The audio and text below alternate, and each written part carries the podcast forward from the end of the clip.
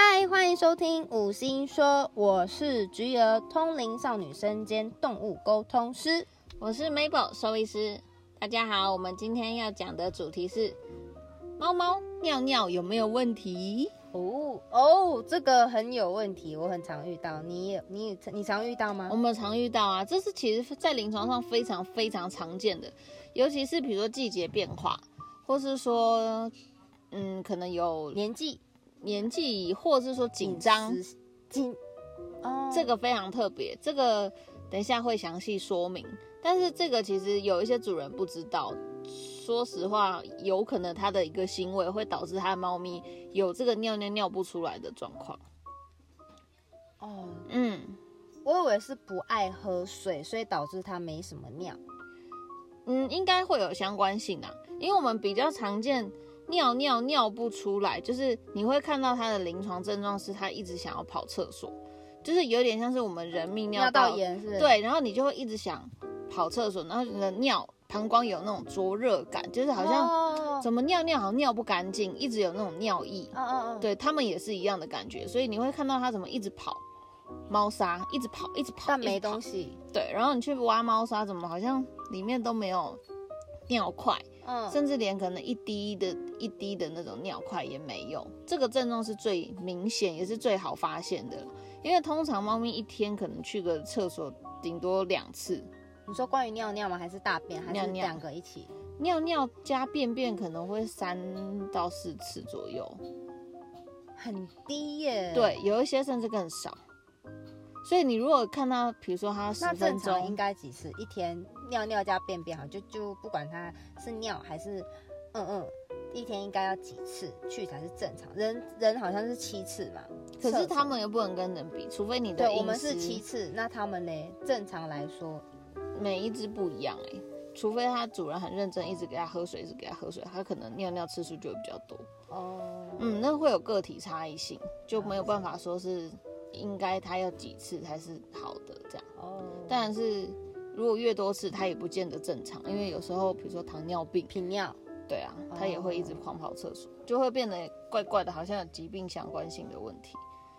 对啊，然后通常我们尿不出来有分几种，那尤尤其公猫比较常见是塞住的那种尿不出来，然后母猫比较常见是感染的问题，因为母猫尿道比较短，然后比较宽，跟女生跟人的女生人类的构造很像。对，就会比较容易感染，因为比较短啊，就会比较容易上行性感染、膀胱发炎。是射护腺的问题，是这样讲吗？男不是生很常射护腺，不是公猫是因为它的尿道很细很窄，嗯，然后它会因为一些因素导致它可能有一些结晶，结晶就是结石的前身，结晶或是说紧张的一些炎症细胞碎片什么什么炎症细胞发炎啊，发炎的细胞碎片。就是膀胱内膜结合起来变成对眼睛，再严重就变成结石，是这样吗？对，可是炎症细胞跟结晶不一样，这是两种可能性。然后有一些发生这个，我们在临床上在公猫很常发现这个原因，不不一定真的是结晶，因为会去做尿沉渣检查，会去直接看什么是尿沉渣？就是他用他的尿液采尿液，然后去离心，看它里面的沉淀物是什么东西。哦，那通常是可以看到有结晶的样子，那有一些很多，甚至你不用离心，你就是让它就可以看到了放置沉淀，就会看到下面有一层白白的东西，这样是很严重的意思。这样很严重，这样很多，所以这些东西有可能会导致它塞住，就是这个东西。那因为公猫的结构上，它的尿道又比较细又比较窄，所以它只要有堆积一定的程度，就堵住了，对，就尿不。出来了。对，这是第一个，就是结晶。那结晶它跟像你刚刚讲的喝水量比较少就有关系，因为它喝水量少，等于说它尿液浓稠度比较高高，所以它会让它的结晶可能更容易沉淀在膀胱里面，就变成你排出的少嘛。这是第一个。然后第二个，我们临床上很常出现的是紧迫性的自发性膀胱炎，自己发生哦，膀胱炎，而不是真的，比如说细菌感染。这是公猫、母猫都会的吗？自发性？公猫几乎很常见，母猫通常比较少见。母猫就是膀胱感染、膀胱发炎，可是通常因为比较不会塞住，通常也没有看过母猫塞住，很少见，通常都是干干公公猫公猫。哦，对，然后这个自发性膀胱炎啊，其实要主人要蛮有，要很细心啊。其实你说那个观察力嘛，嗯，因为有一些可能我去上班回来，你也不见得发现。通常我们有一些发现都是已经很惨了，猫咪倒在那，然后已经不知道一一两天了。因为你看哦，他的尿道塞住，等于说他的尿尿排不出去，积在膀胱，然后甚至严重的是上行性去影响到肾脏，让肾脏什么叫上行性？就是从膀胱，正常不是有两个肾脏嘛，然后输尿管到膀胱，那你膀胱的路径排出路径被塞住了，它就会从膀胱上行性输尿管到肾脏去影响到。哎，这个部分麻烦你们 Google 一下那个输尿管、肾脏 跟那个膀胱的那个图构造图，你们大概会有明白那个想象的那个对啊，它就是会让它肾脏指数跟着异常，然后这个状况就会让猫咪会有更多的副作用。明白了，所以很多猫咪会肾衰竭，也是因为可能它没有尿尿，导致什么膀胱导致堵塞，什么肾脏造成肾衰竭。通常比较这这类的，就是像尿尿尿不出来的这个问题，通常是急性的肾衰竭。哦急性，所以通常猫咪比较晚年发现的，那都是慢性的肾衰竭，又不太一样。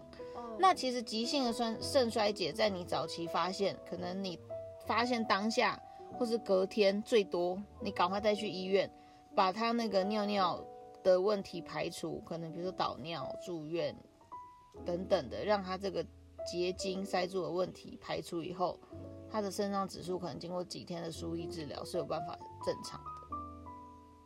明白了。对啊，但是我们讲几个有可能会让猫咪有自发性膀胱炎的原因好了，因为猫咪不是不太喜欢洗澡，我曾经有遇过大概五个例子，都是因为去洗完澡，隔几天发生这个问题。哦，太紧张崩溃。对就是他送他可能去美容院，或是说上次有一个是他请美容师来家里洗澡，帮猫咪洗澡，可是他很粗鲁，然后可能造什成么出入？那个粗鲁那个很粗鲁哦，丑陋。嗯，就是会让猫咪很紧张、很紧迫，然后可能这样硬抓它啊什么的，嗯，所以造成也是自发性膀胱炎尿不出来的这个问题。情绪上的紧张导致尿不出来。对，而且不止一个哦，很多都是洗完澡有这个问题，因为就是太太紧迫的关系。对，然后有一些是因为家里环境有改变，就比如新的成员，哦，或是说他寄放去去邻居家或是什么什么之类的，导致这个问题，其实也蛮多的。对，对啊，所以其实这方面的，嗯，几个预防的方式啦，像自发性膀胱炎的话，能预防的就只能减少它的紧迫，不要让它紧明白张明。白。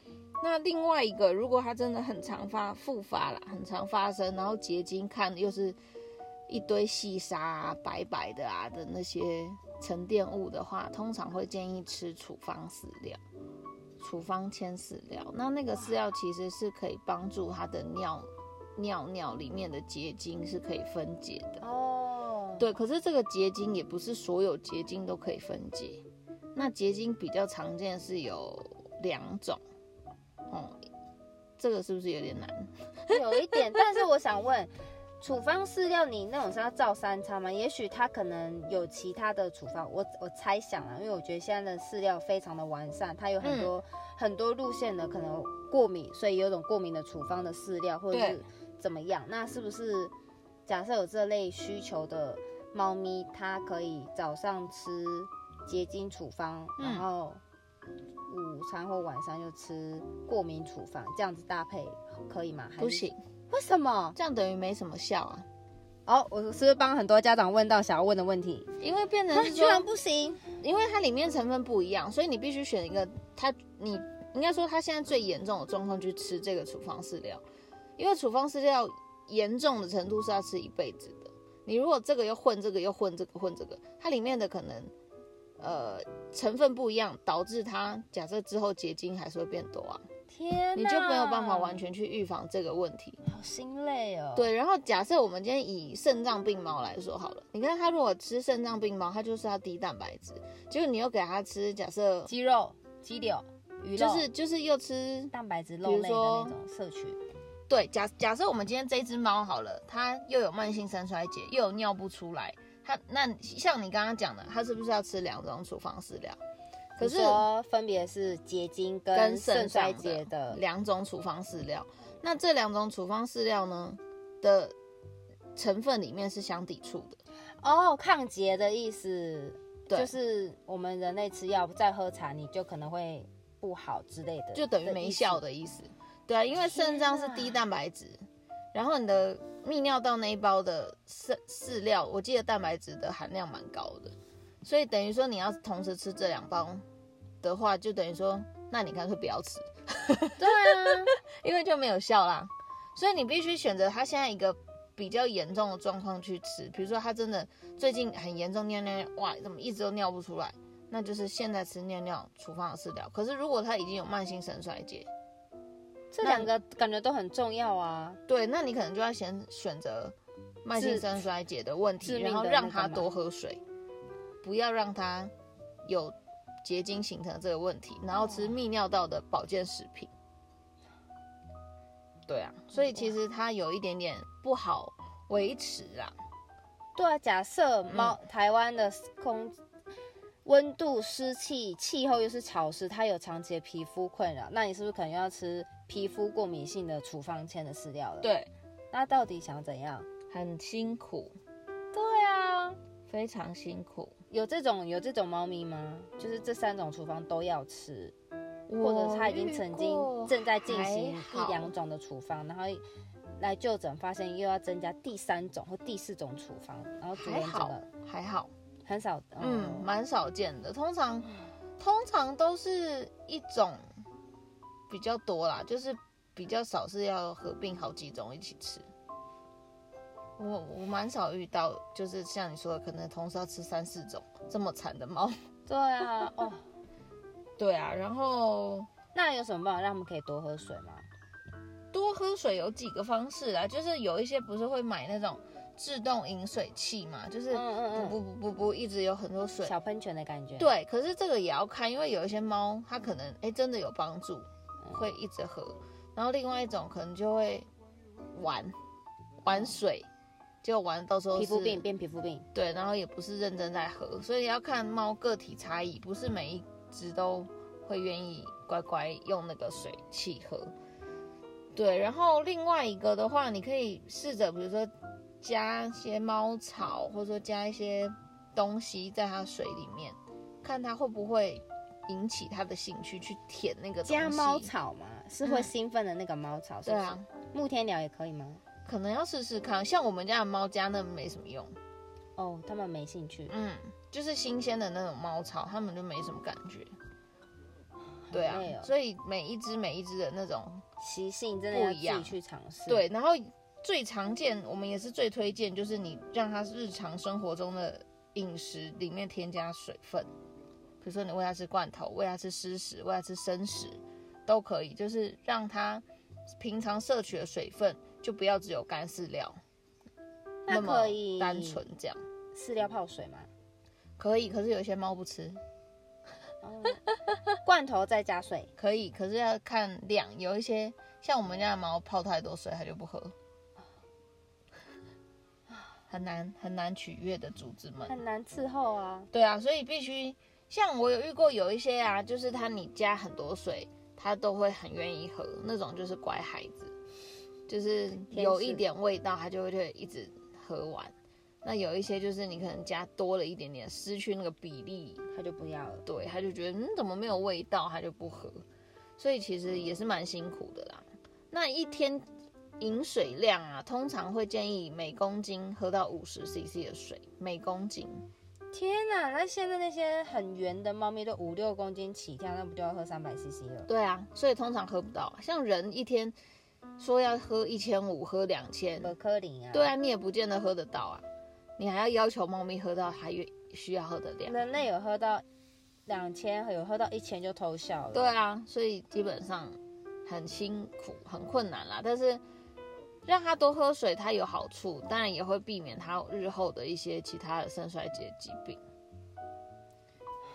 也是蛮沉重的一节，我以为可以，我也听到，我也今天聊这集，我可以就稍微解惑，可以帮助一下我的客人，跟他们分享一下。但殊不知，好像我这边得不到什么帮助，因为我很常遇到，嗯，家长的问题就会说，为什么不喝水？菊儿可以帮我跟他说，要多多喝水吗？不然你要去打皮下组织是吗？这是皮下什么？皮下输液哦，皮下输液哦。如果你不喝水的话，你又要住院喽。如果你不喝水的话，那你会很痛，开刀哦。我说啊，为什么你们不喝水？但是我还是努力去说服他们说，是的，多喝水。但有些很很可爱，有些一讲完，他就跟我那个家长就说，菊儿，刚刚你一讲完，他瞬间去舔两口，然后来看我一眼。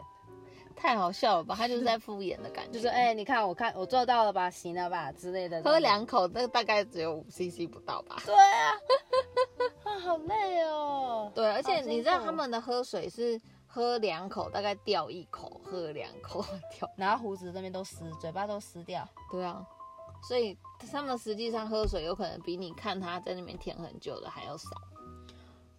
啊。是啊，然后还有特别要注意，除了多喝水之外，也要注意有一些啊会因为换猫砂盆，嗯，就是它可能换猫砂的，比如说本来是矿砂，介质换了是，对你换成木屑砂、什么紫砂什么东西之类的，它不习惯，它就不尿尿憋尿，导致尿不出来，哦，也有，对，然后再就是。不干净，可能那只猫有洁癖，你没有清毛砂，它就一样是憋尿，嗯，导致的。这个其实都很有相关性。有这个的确是，对啊。然后有一个比较特别的是，我们其实，在公猫，然后那只猫如果比较胖，嗯，这个状况也会比较容易出现。你说肥胖的猫咪，嗯，胖的公猫，泌尿道下泌尿道症候群会比较容易发出出现。假设以一般台湾普遍的家猫，没有品种那种的猫咪的体重数来讲，哈，大概几公斤就是算超标了。通常是看体型，就是看腰身啊，看肋骨啊，摸不摸到啊，这样。哦。但是因为有点像是你骨架大。你就可以稍微大一大只一点嘛。那你如果骨架小，你如果让它吃到六公斤，那就不行。所以那普通常是用摸的，可以摸到它的肋骨的状况，跟看它的腰身，肉眼去感觉它是不是胖了，是不是？对。然后实际上体重当然要量，大部分我们会建议抓大概在四公斤、五公斤内算 OK。公猫普遍的。普遍的猫来说，如果你是超过六公斤，甚至七公斤或十公斤，那个势必一定要好好的控制一下体重，因为有些猫咪不吃饭会生气，一直狂挨，一直叫，然后去扒你、咬你、啃你的脚啊，还会去打主人呢。嗯，有一些是半夜然后去拨你，对，拨你手，直到你喂为止，直到它饱。有一些很严重。对啊，可是那你就变成只能选一些可能低减肥饲料，对，减肥饲料或者说吃低脂的肉。可是吃低脂的，它是不是就没有办法帮它分解那个什么精了？对啊，我是不是听错？我是不是有在认真听？没错，所以这个有好有坏。加油，各位施主一定要加油，坚强猪，不要放任他们，不要放任他们。对啊，可是这个你知道，我们其实。很妙的是，我们每一次只要遇到这个问题啊，会接连而来好几只同一个时间出现，不知道为什么，就是有这个定律，一发一只要一只就诊之后就二三四五只这样子吗？不会到五只，可能大概又多来个一两只这样。所以同时，我们曾经最高纪录医院里面可能同时有三只、四只都插着导尿管接的点滴。天哪，很妙哎，不知道为什么就是。来，然后主人就说：“哎，它都没有尿尿，跑了好好多次猫砂都没有尿尿。”然后算蛮观察细微。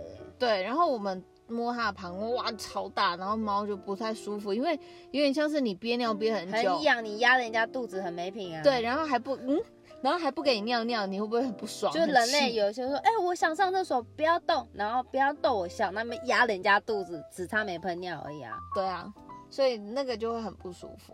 对啊，对啊，然后刚刚忘了讲一个比较严重的状况，像我刚刚讲，不是有时候如果你一直都没有尿尿，我们曾经有一个主人，可能好像两天吧，还是三天，可能一开始还有一滴一滴，到我之后完全没尿，然后那个猫咪的肾脏指数是高到机器已经验不到的状态，对，然后发炎指数很高，就白血球高。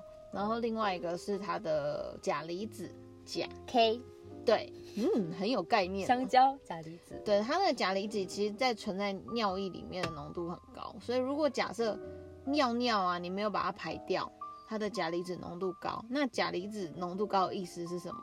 它会让你的心跳变慢。所以你一直如果都不要处理，它钾离子浓度越来越高的话，就等于说你让它慢性慢慢死亡，心跳越来越慢肥。大，它那个会不会？不会，它会慢慢心跳越来越慢就走掉了。天哪！这个很严重，就是你如果提早发现，那没事；你如果太晚发现，其实猫咪死亡率也算蛮高的哦，真的假的？真，的。听起来比狗狗来来的累的感觉。虽然狗狗要你要照顾它起居动物，呃，运动，嗯散步、大小便，嗯，可是听起来相对说，猫咪你更要去关注的更细微，对啊，更要去注意耶。因为其实不管是狗狗、猫猫，它们真的要显示出它们不舒服，通常对都是到状况比较严重的程度，它不会一开始不舒服，它就跟你说我不舒服，它根本也没什么反应。对啊，所以通常真的到你发现它怪怪的时候，基本上那都已经很严重了。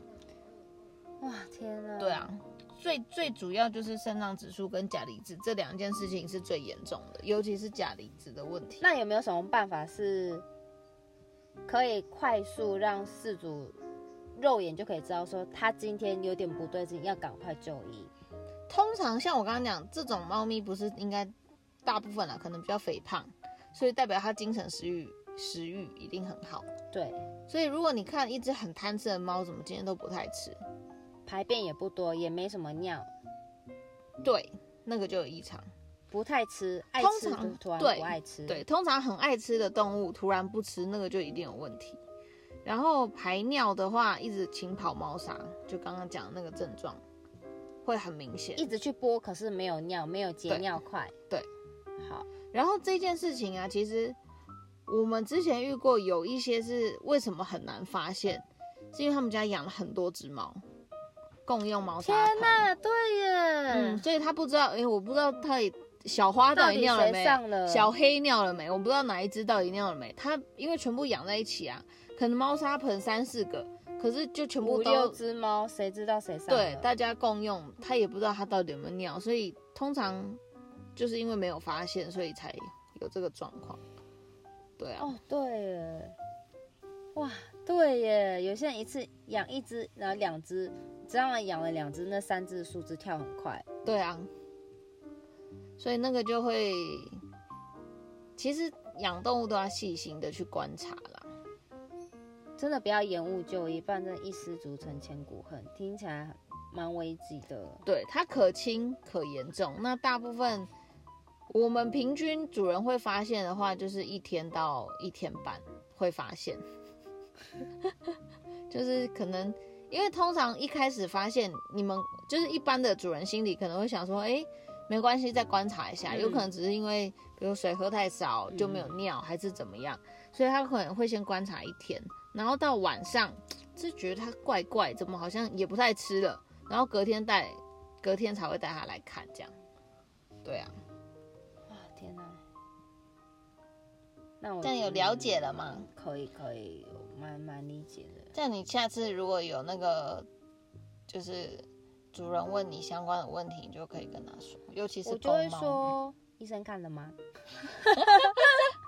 但大部分我都会说，我常蛮常遇到说，菊儿，你这几天有空吗？我觉得情况不太好，很危急。哈，可是我不太会去接这么立即的，因为我嗯觉得那个沟通品质不会好。嗯我觉得说医生看了吗，还是怎么样？说嗯已经预约怎么了？我觉得他快不行了，你可不可以有时间给我？我就会心软。我身为我相信秉行身为一个事主的话，我也会希望可以赶快跟动物可以沟通，所以我就会可是他的沟通的内容是要询问他哪里不舒服，还是是询问这个也会，这个是有点像必备的问题了。哦询问说你有没有什么话想告诉我？对，或者说我还能为你做什么？你还有什么愿望？大致上家长都是以这样的出发点去关爱这个动物，哦，都是这样子。了解。好，我们今天就讲到这里喽，谢谢医生，拜拜。下次聊，拜拜。